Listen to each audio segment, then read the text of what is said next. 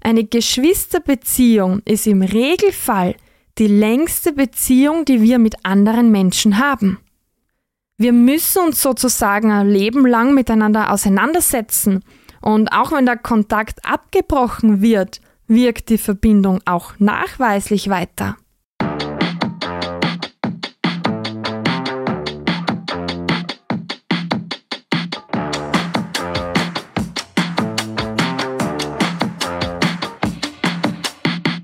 Du bist Mama oder Papa und möchtest es einfach richtig machen?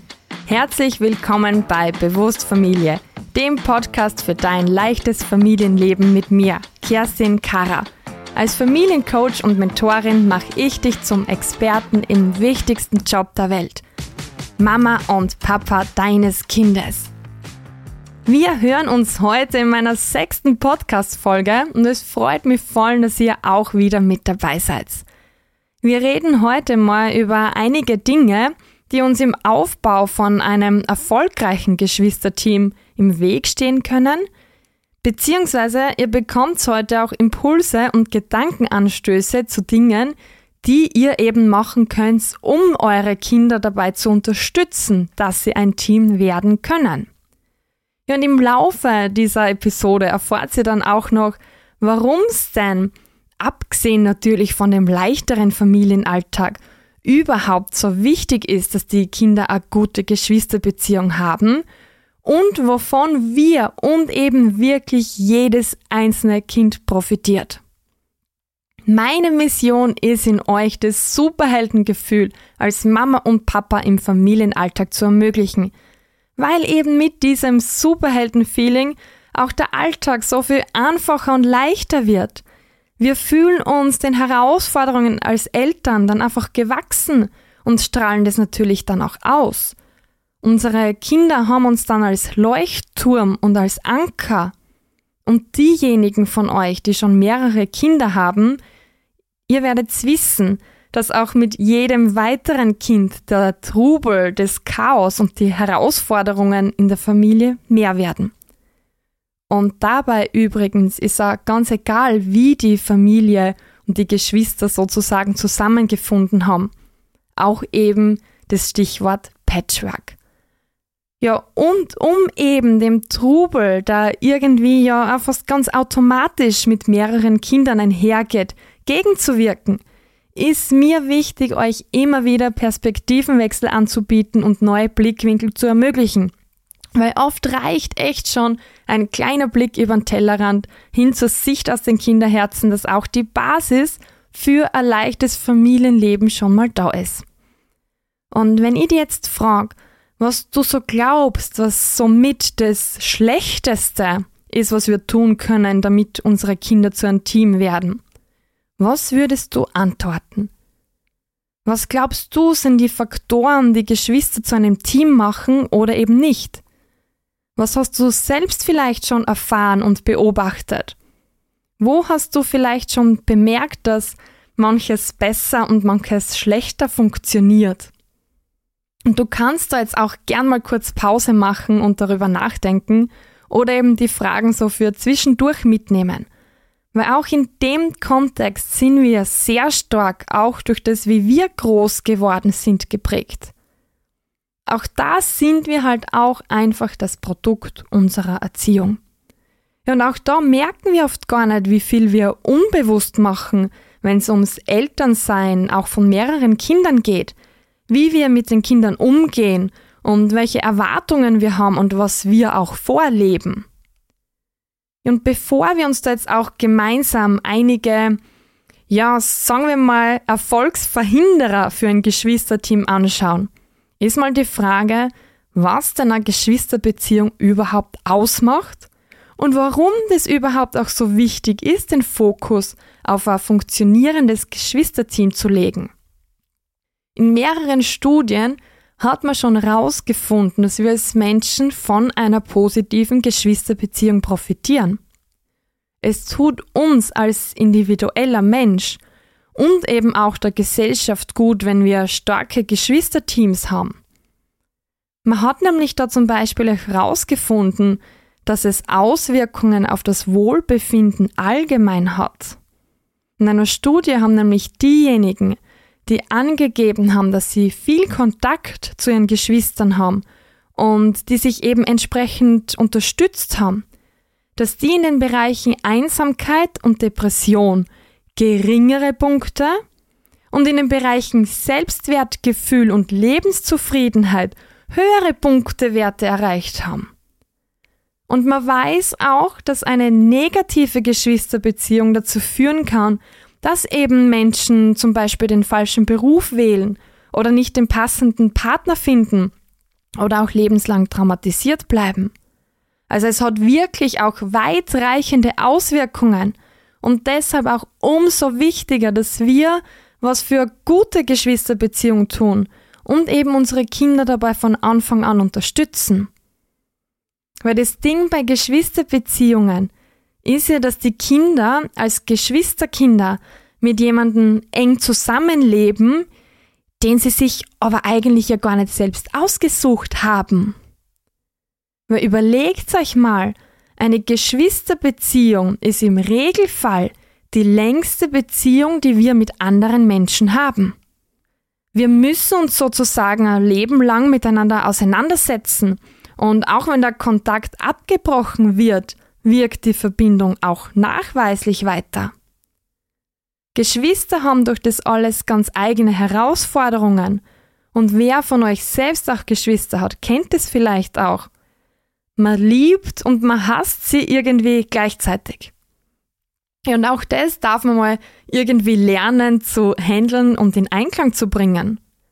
Und ihr merkt also, eine Geschwisterbeziehung ist schon auch ganz was Spezielles und Einzigartiges. Und wir kommen bald zu den meiner Meinung nach zwei wichtigsten Dingen, die wir als Eltern von Geschwistern verhindern sollen. Aber vorher noch die eine Sache, bei der es so wichtig ist, dass wir das für einen Umgang mit unseren Kindern verinnerlichen. Zu viel Liebe gibt es nicht. Wir können unsere Kinder nicht verwöhnen und wir müssen unsere Kinder auch nicht an die Situation mit neuem Geschwisterchen gewöhnen. Ebenso nach dem Motto, nicht zu viel Aufmerksamkeit geben, weil wenn dann ein Geschwisterchen da ist, kriegt's die ja auch nicht mehr.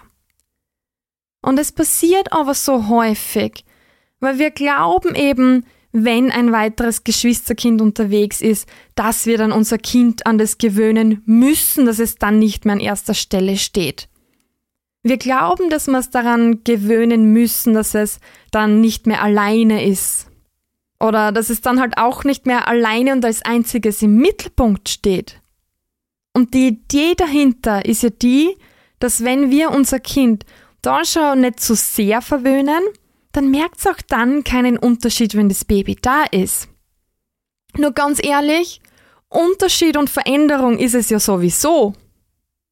Und Forscher aus eben vor allem Bindungstheorie und auch weiteren sozialen Forschungsfeldern, die empfehlen da ganz klar, auf jedes Kind feinfühlig und bedürfnisorientiert einzugehen. Wenn unsere Kinder eben in dem Fall dann quasi die großen Kinder eine sichere Bindung aufgebaut haben und eben auch diese sichere Bindung weiter aufbauen können, wenn sie eben das Vertrauen haben, Mama und Papa sind immer für mich da, dann können sie auch liebevoller mit ihren Geschwistern umgehen. Und das Spannende ist, sie können dann dieses Bindungsmuster auch auf ihre Geschwister übertragen. Und das ist eben dann auch für die Geschwisterbeziehung von Vorteil. Sicher gebundene, große Kinder reagieren liebevoller auf ihre jüngeren Geschwister und sie trösten sie auch eher als unsicher gebundene Kinder. Und auch jüngere Geschwister, die sicher gebunden sind, protestieren weniger, wenn dann Mama oder Papa auch mal mit einem älteren Kind, einem älteren Geschwisterchen beschäftigt sind. Es ist also wirklich ein Win-Win-Win für alle in der Familie, wenn wir da unsere Kinder von Beginn an feinfühlig und zugewandt behandeln. Wenn Liebe in Fülle da ist, dann können sie wirklich zu einem Team werden. Dann können wir alle als Familie zu einem Team werden. Und das ist auch das, was wir bzw. ich selbst bei uns zu Hause bemerke, unsere Kinder sind wirklich ein Team. Sie kümmern sich umeinander und sie achten aufeinander. Ich erinnere mich da an die Geschichte, als wir beide Kinder eigentlich zur Oma bringen wollten und Groß M aber krank geworden ist. Das heißt, wir haben dann nur Klein I zur Oma gebracht, Groß M ist zu Hause geblieben.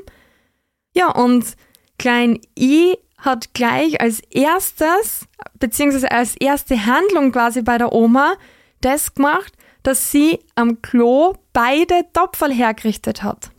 Weil natürlich braucht sie auch ein Topferl für Groß M, wenn er dann wieder kommt. Das war so selbstverständlich. Und auch bei Groß M, wenn es zum Beispiel ums Teilen von Süßigkeiten geht. Oder wenn es ums Übersetzen geht von Dingen, die wir von Klein I nicht ganz verstehen. Dann hilft er und er fragt, ob das, was er glaubt, das ist, was Klein I will. Und was uns auch als Eltern so auffällt, sie können auch schon gemeinsam spielen und gemeinsam auch an etwas arbeiten.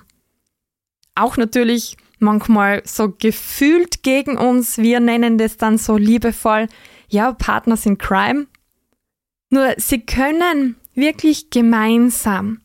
Und da, wie könnt ihr das auch fördern? hebt einfach die Teamleistung hervor. Wenn die Kinder was gemeinsam machen, dann fokussiert auch in eurer Sprache diese Leistung als Team, dass sie das gemeinsam geschafft haben.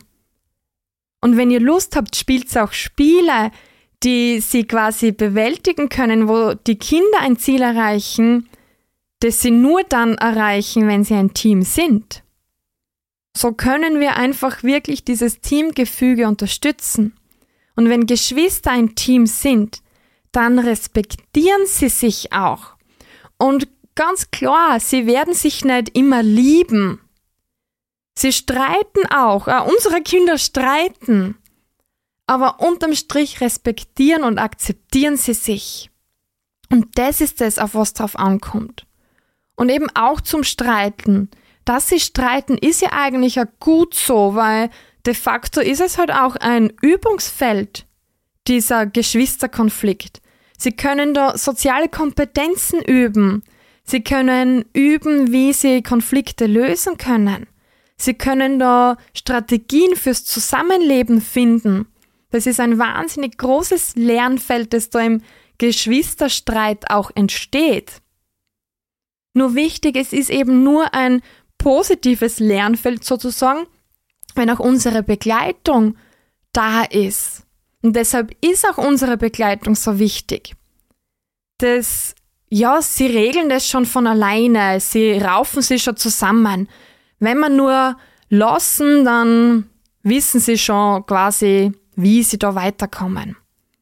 Das funktioniert halt wirklich bedingt bis gar nicht. Weil was lernen sie eigentlich durch das, wenn wir nicht begleiten und sie sich da selbst zueinander raufen, selbst zusammenraufen? Sie lernen, der Stärkere gewinnt. Und irgendwann, vielleicht traut sich der vermeintlich Schwächere auch gar nicht mehr, um seine Grenzen, um seine Regeln zu kämpfen, um seine Wünsche zu kämpfen, für sich einzustehen weil ja von vornherein klar ist, Stärkere gewinnt sowieso. Und deshalb ist es so wichtig, im Geschwisterkonflikt brauchen unsere Kinder keinen Schiedsrichter. Da brauchen sie niemanden, der sagt, ja, du bist schuld, du hast angefangen. Sie brauchen da einen Coach, einen Mentor, einen Trainer, jemanden, der sie da durchführt. Und deshalb denkt auch da an das. Wir sind in der Familie immer in der Familie und nicht vor Gericht. Es ist egal, wer mit was angefangen hat, wer das war. Es geht darum, was ist passiert und wie finden wir eine Lösung. Und doch ein eigenes Beispiel. was bei uns einmal ja Thema war. Unsere Kinder haben sie um unser Schlauchwagel gestritten. Also das ist einfach so ein Wagen quasi, wo man die Trommel vom Gartenschlauch raufspannen kann und dann kann man das eben herumziehen und ohne diese Schlauchtrommel ist es momentan ein sehr beliebtes Spielgerät bei uns zu Hause. Und sie haben sich darum gestritten. Und ja, der erste Impuls, den da sehr viele Eltern haben, ist wahrscheinlich eben der auch zum größeren Kind zu sagen, ja, der Klügere gibt noch. Die Kleine versteht das noch nicht. Die weiß noch nicht, dass sie da teilen soll. Aber du weißt es schon, du bist ja schon groß. Du musst nachgeben, du musst verantwortungsbewusst sein. Und was passiert dann aber, wenn wir so reagieren? Einerseits entsteht ein riesengroßer Druck für das große Kind, weil das große Kind das Gefühl hat, boah, ich bin jetzt groß. Die Verantwortung liegt auf mir. Und andererseits schüren wir natürlich auch die Wut auf das Geschwisterkind. Weil nur weil das Geschwisterkind kleiner ist, muss ich jetzt nachgeben. Nur weil in unserem Fall klein i da ist, darf ich jetzt nicht mehr damit spielen. Und das macht kein Team. Deshalb, wie in solchen Situationen umgehen, das ist die Frage. Und auch da, es geht wieder um die Einfühlung. Es geht darum, dass beide gesehen werden. Es geht nicht darum, wer dieses Schlauchwagen jetzt zuerst gehabt hat und der andere muss einfach warten und zuschauen und ja, findet selbst die Lösung. Es geht darum, zu schauen, was brauchen beide. Und es geht darum, dass wir dann gemeinsam eine Lösung erarbeiten und das natürlich altersabhängig. Umso kleiner die Kinder, umso mehr Führung brauchen sie von uns, umso mehr Unterstützung brauchen sie. Aber sie lernen das durch unsere Unterstützung, durch unser Dabeisein, wie sie das dann, wenn sie größer werden, auch alleine schaffen und umsetzen können. Und in unserem Fall bin ich dann eben zu den beiden hin, habe mich hingekniet auf Augenhöhe und habe einfach einmal beschrieben, was ich sehe. Ich habe gesagt, ja, eben zu Groß M, du hättest jetzt gern dieses Schlauchwagel. Du möchtest gern damit spielen, du möchtest gern, was auch immer jetzt gerade sein Wunsch war, was ich geglaubt habe, dort in ihm erkennen zu können. Und dann eben zu klein I. Ja, und du möchtest auch gern spielen damit. Du möchtest gern damit herumlaufen und es herumschieben. Und das einfach einmal so, dass sich beide gesehen fühlen. Und ja, klar, bei uns klein ist wirklich noch klein, da merkt man auch, die Aufmerksamkeitsspanne ist geringer. Also auch das mit einbeziehen. Wie lang kann man das machen? Und irgendwann waren sie aber beide quasi auch wieder bereit und es war wieder möglich, da eine Lösung anzubieten. Und wenn die Lösung einfach das ist, dass für ein Kind du selbst jetzt das Trostpflaster bist, ist das ja auch eine Lösung. Also auch denkt an das, dass ihr selbst ja auch Teil der Lösung sein könnt. Dann kriegt der eine in unserem Fall das Schlauchwagel und der andere halt nur die Mama. Aber ist ja auch was Schönes. Und wenn wir da eben unsere Kinder begleiten anfangen, wenn wir ihnen zeigen, Ihr werdet beide gesehen, gehört. Und wir finden eine Lösung, die für alle passt. Und ihr habt alle beide den Raum für eure Gefühle zur Verfügung und wir warten so lang, bis wir da wieder weiterarbeiten können. Dann ist eben so ein Konflikt so ein Geschenk. Und auch da wirklich, für uns ist es so schwer, das auszuhalten. Denkt auch an die vorherige Folge. Für uns ist es so schwer.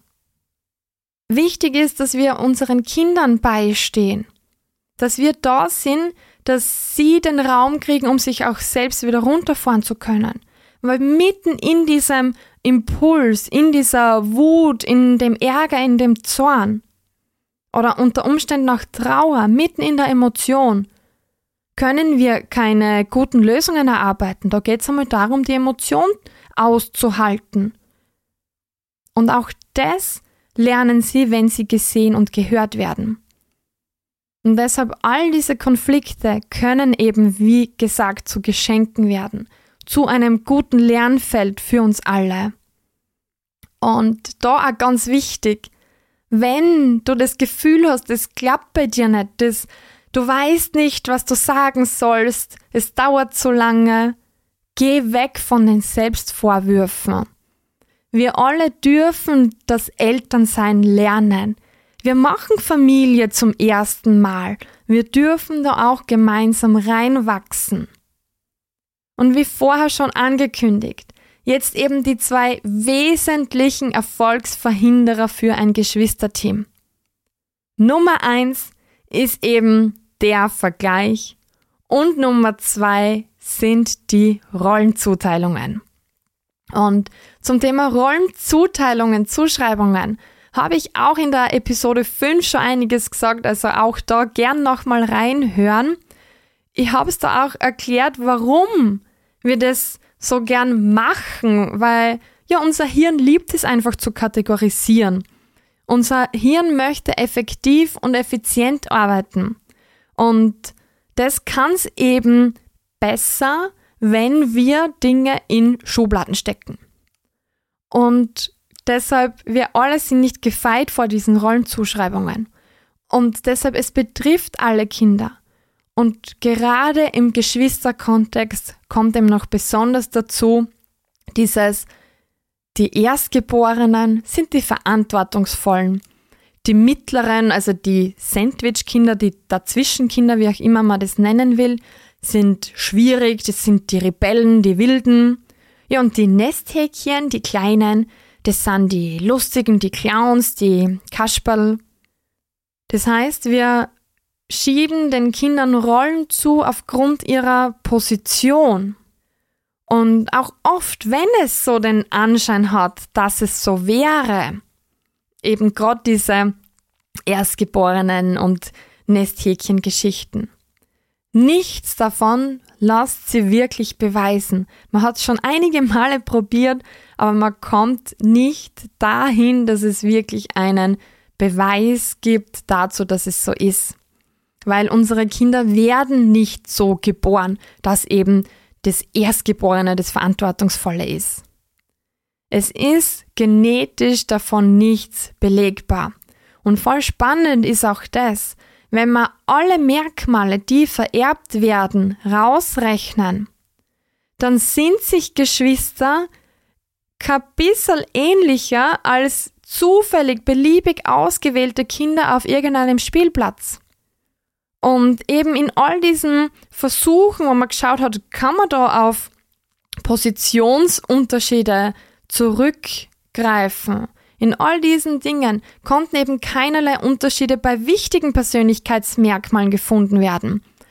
Also alles die Dinge, die die Rollenzuschreibungen von vorhin bestätigen würden, konnten nicht gefunden werden.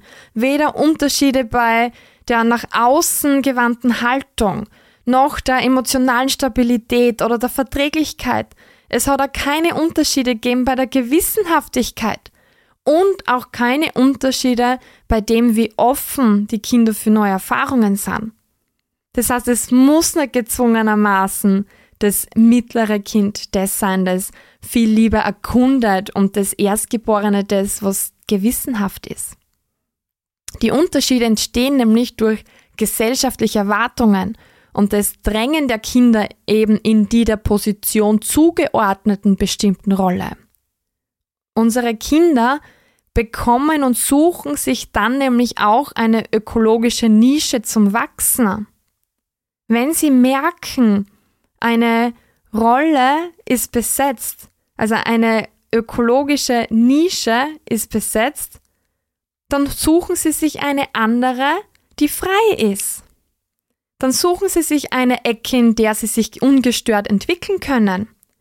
Und genau deshalb ist es auch so oft der Fall, dass in einer Familie sehr oft konträre Charaktere aufeinandertreffen.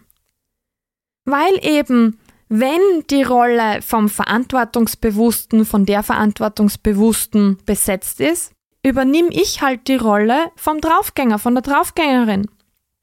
Und eben auch in der Episode 5 besprochen, haben wir, dass sich die Kinder aufgrund von unserem Umgang und aufgrund ihrer Erfahrungen entwickeln. Das heißt, auch da, es steht im Vordergrund, was braucht das Kind? Wir dürfen da wirklich unser Kind bedürfnisorientiert begleiten. Wir dürfen mit unseren Kindern aufmerksam in Kontakt bleiben. Und wir dürfen einfach offen sein. Weil eben mit Erwartungen provozieren wir Verhaltensweisen. Und das geht eben bei negativen noch viel schneller als bei positiven. Und das Schöne an dem, dass sie da nichts belegen hat lassen, ist ja auch das, wir können da raus. Wir können unseren Kindern aus dieser Rolle helfen, weil eben nichts davon genetisch festgelegt ist. Das mittlere Kind muss nicht gezwungenermaßen das schwierige Sandwich-Kind sein. Und dass wir ihnen da raushelfen können. Dazu ist eben wichtig, wie wir mit ihnen umgehen und eben auch unsere Kommunikation ist dabei wesentlich. Und dann kommen wir jetzt eben zum zweiten Faktor. Keine Vergleiche und keine Bewertungen, also kein besser als, schneller als, größer als, weiter als. Du kennst vielleicht diese Sätze mit Dein Bruder malt aber wirklich schon besser als du. Oder schau mal, wie mutig deine Schwester darauf klettert. Diese Vergleiche, die züchten eine Geschwisterrivalität. Es ist dann ganz natürlich, dass sie sich wie Konkurrenten fühlen. Und das Ganze wird dann eben noch getoppt mit Neid und Eifersucht und geht halt dann weiter, wenn sie größer werden, zu Missgunst und Hass. Und alles nur, unter Anführungsstrichen, weil wir unsere Kinder ständig verglichen haben. Und deshalb achtet da auch wirklich auf das mit den Vergleichen. Weil ganz oft passiert uns das auch unbewusst und ohne den Hintergedanken, dass wir dort direkt im Vergleich sind. Weil da passieren dann so Sätze wie, beim Essen brauchst du immer so viel länger als dein Bruder. Und wir haben eigentlich gar nicht den Gedanken dabei, dass wir unsere Kinder jetzt direkt vergleichen. Wir wollen einfach nur zum Ausdruck bringen, bitte beeil dir ein bisschen. Ist nur ein bisschen daneben gegangen, dieser Wunsch. Oder wir sagen, schau, deine Schwester isst dir Gemüse, warum du nicht? Oder noch ein Beispiel, wenn man wirklich sagt, ja, schau, der Paul hat seine Jacke schon angezogen. Schau mal, Lina, wie schnell dass dein Bruder da ist. Das sind oft so Dinge, wo wir eben ein Kind auffordern wollen, animieren wollen, motivieren wollen. Nur leider halt über den Vergleich mit dem anderen Kind, statt eben einfach den Fokus nur auf dem einen Kind zu haben und zu sagen, was wir auch wirklich wollen. Und was eben bei den Vergleichen mit dabei ist, ist es, dass sie auch sehr stark mit Bewertungen zusammenhängen.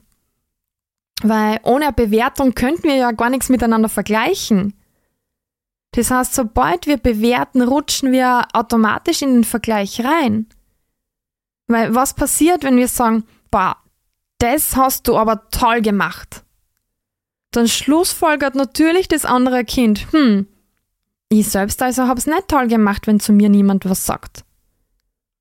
Und deshalb da, der Ausweg ist es, dass wir ins Sehen und Wahrnehmen gehen von dem, was tatsächlich da ist und eben nicht ständig bewerten. Dass wir wirklich sagen, was wir sehen, so, ja, du machst das oder du kannst das oder wow, du hast das Punkt, Punkt, Punkt gemacht. Wow, fuck Moment. Ja, jetzt kommen wir auch schon zu meinem Wow, fuck Moment der heutigen Episode. Weil damit möchte ich heute noch auf was weiteres hinweisen das für ja, gelingende Geschwisterbeziehungen auch so wichtig ist. Und zwar das Thema Gleichbehandlung von Geschwistern und Gerechtigkeit. Und diesmal geht es um die Geschichte von einer Mama mit schon etwas älteren Kindern. Das große Kind möchte gern schon öfters mit anderen gemeinsam in die Stadt und das kleine Kind will mit, ist aber dafür noch zu klein. Das große Kind darf in die Stadt, wenn es zum Beispiel vorher im Haushalt hilft, Sachen für die Schule erledigt hat und so weiter. Und da haben wir auch schon mal super schön das Thema mit Belohnung, Bestechen und Manipulation drinnen.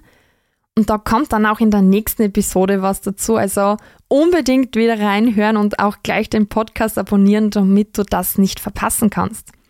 Und ja, wenn das große Kind dann also in die Stadt darf, dann beginnt das kleine Kind ums Mitgehen zu betteln. Und wenn die Mama dann versucht zu erklären, dass es zu Hause bleiben muss, dann beginnt das kleine Kind zu weinen. Und die Mama hat dann Mitleid mit dem kleinen Kind und weiß nicht so genau, was sie tun soll und erlaubt dem kleinen Kind daraufhin halt öfters doch das, was vorher nicht erlaubt war. Und da ist auch ein Thema mit Regeln, Grenzen und Konsequenzsein mit dabei und ja, dazu auch in einer späteren Folge mehr. Also, rat einmal genau, abonnieren drücken. Und ja, genau das ist jetzt also auch allgemein in der Familie die Situation. Dem großen Kind fällt häufig auf, dass das kleine Geschwisterchen schneller und leichter bekommt, was es will. Und dem großen Kind fällt auch auf, dass wenn sie das kleine Geschwisterchen nicht an Regeln hält, die Bestrafung ausfällt oder eben milder ist. Und das Ganze geht so weit, dass das große Kind schon zur Mama sagt, Mama, ich glaube, du hast mich weniger lieb. Und das ist ein Problem. Weil nicht nur, dass sich das große Kind nicht bedingungslos geliebt fühlt, es wird eben zusätzlich ein Hass und eine Wut auf das Geschwisterchen geschürt. Und so kann einfach keine positive Geschwisterbeziehung entstehen. Und so können sich auch beide Kinder nicht mit gesundem Selbstbewusstsein und Selbstvertrauen entwickeln. Und die Frage, die da noch im Raum steht, ist einem jetzt die, ist es quasi typisch und normal, dass die Kleinen mehr dürfen als die Großen? Weil sehr oft bekomme ich eben zu hören, dass es so ist. Eben das Beispiel Essen von Süßigkeiten. Das große Kind bekommt erst mit drei Schokolade zu essen und das kleine Kind, ja, das sieht's beim Großen und isst halt dann entsprechend mit dem Großen mit. Oder das große Kind darf mit acht Jahren das erste Mal bei der Tante übernachten. Das kleine Kind darf gleich mit und hat dann unterm Strich eben entsprechend dem Altersabstand früher das erste Mal bei der Tante übernachten dürfen. Und die Frage ist jetzt, ist es fair und gerecht? Beziehungsweise was wäre fair und gerecht? Und dazu gibt so ein cooles Bild, das gegenüberstellt, was Gleichheit und was Gerechtigkeit bedeutet. Und du kennst es vielleicht. Da stehen drei Menschen vor einem Zaun, über den sie drüber schauen wollen, und sie haben drei Kisten, die sie zum Draufstellen nutzen können, damit sie über den Zaun drüber schauen können. Und die drei Menschen sind alle unterschiedlich groß.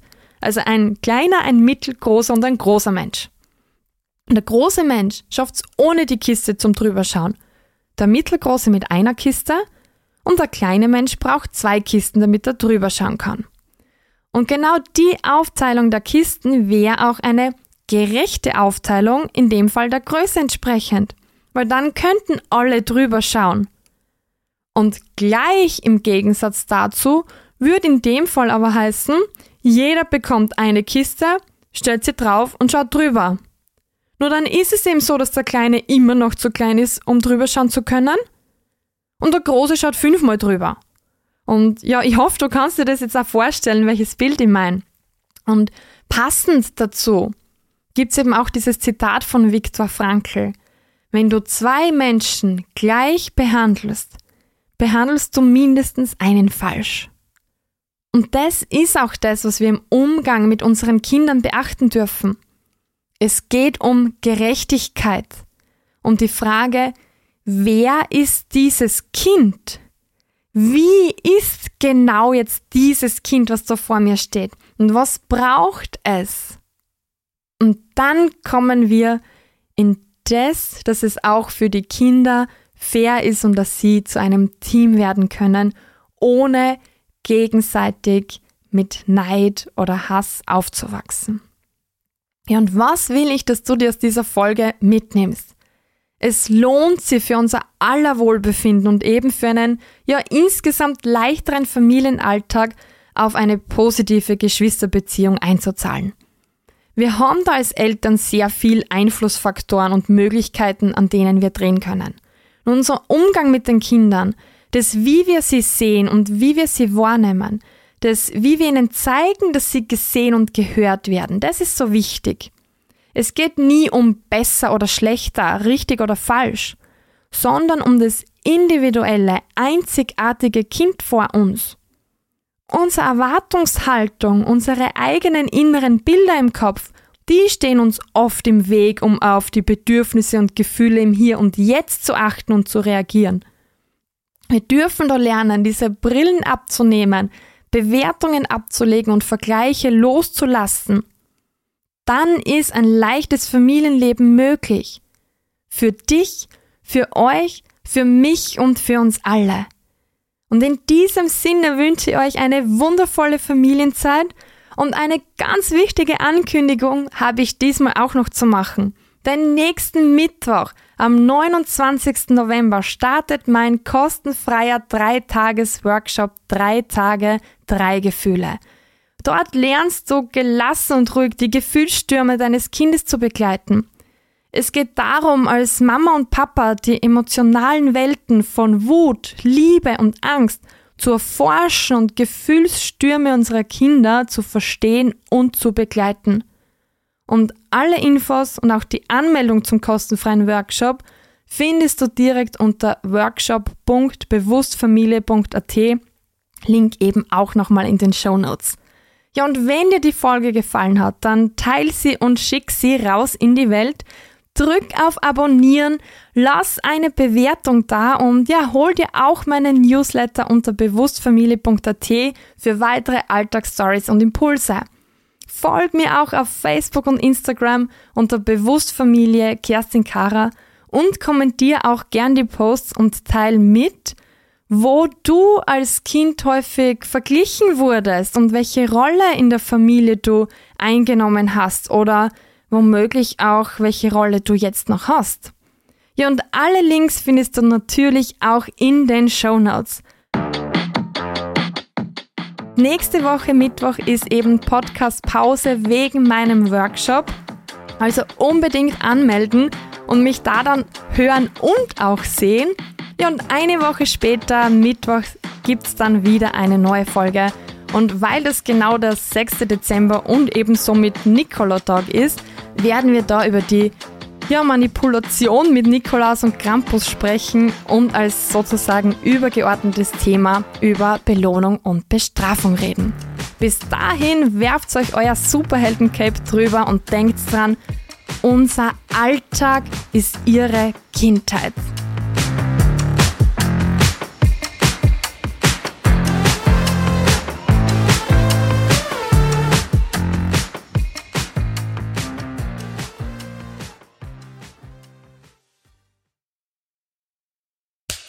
Cut. Und wer hat's produziert? Das Pod. Deine Podcast-Agentur.